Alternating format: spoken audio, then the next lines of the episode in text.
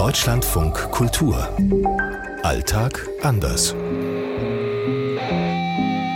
Hier in Rio ist es jetzt 2.40 Uhr. In Peking 13.40 Uhr. 7.40 Uhr in Stockholm. 22.40 Uhr in Los Angeles. 7.40 Uhr in Johannesburg.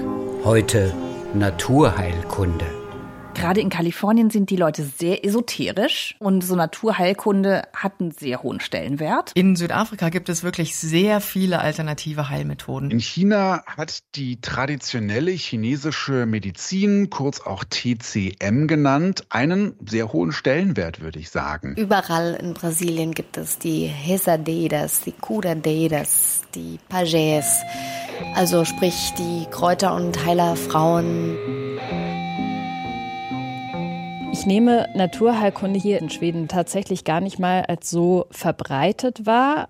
Ich kann mir auch ehrlich gesagt nur schwer vorstellen, dass die Akupunktur bezahlt wird, weil das Gesundheitssystem hier ist ja ein staatliches. Also ich habe nicht eine eigene Krankenkasse, die ich vielleicht auch schon auswählen konnte mit Blick darauf, ob die gewisse Behandlungen übernimmt, sondern ich bin einfach wie alle anderen auch über den Staat krankenversichert. Viele, viele Heiler, so nennen die sich auch Healer, die verwenden afrikanische Kräuter. Die sammeln die Kräuter irgendwo in der Steppe, in der Savanne, ritzen Baumrinden an, sammeln Blüten und verwenden das dann als Tee oder machen Salben draus.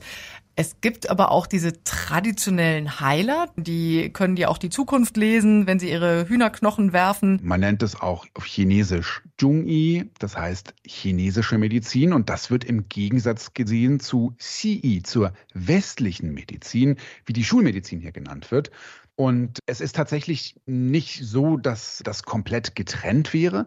Für viele Menschen gehört das zusammen. Also man macht eine schulmedizinische Behandlung, aber ergänzend eine Behandlung in der traditionellen chinesischen Medizin. In einem sehr spirituellen Land wie Brasilien gibt es ja auch teilweise sehr viele Naturreligionen die natürlich dann immer auch mit verschiedenen Gebräus oder Kräuterbädern oder bestimmten Tabakformen, also Rauchbädern arbeiten.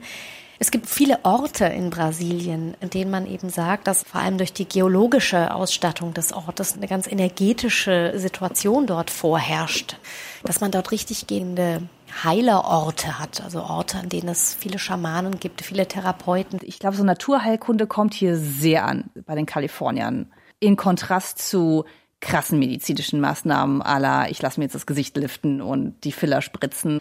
Das fängt an von, ich lasse mir Kristalle auflegen, Klangschalentherapie, die Frequenz messen, der Aura oder was auch immer.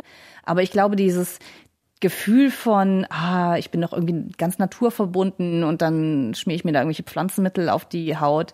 Die Amerikaner sind da ganz unironisch mit. Die finden das auch wirklich gut.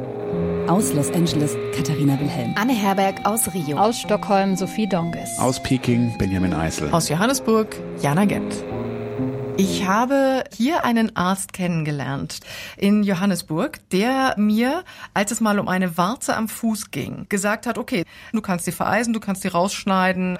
Oder du nimmst einfach das Pig Ear, das ist so eine Sukkulentenpflanze, die ziemlich große Blätter hat und du schneidest immer ganz kleine dünne Scheibchen ab, machst das dann auf die Warze und befestigst das mit einem Pflaster.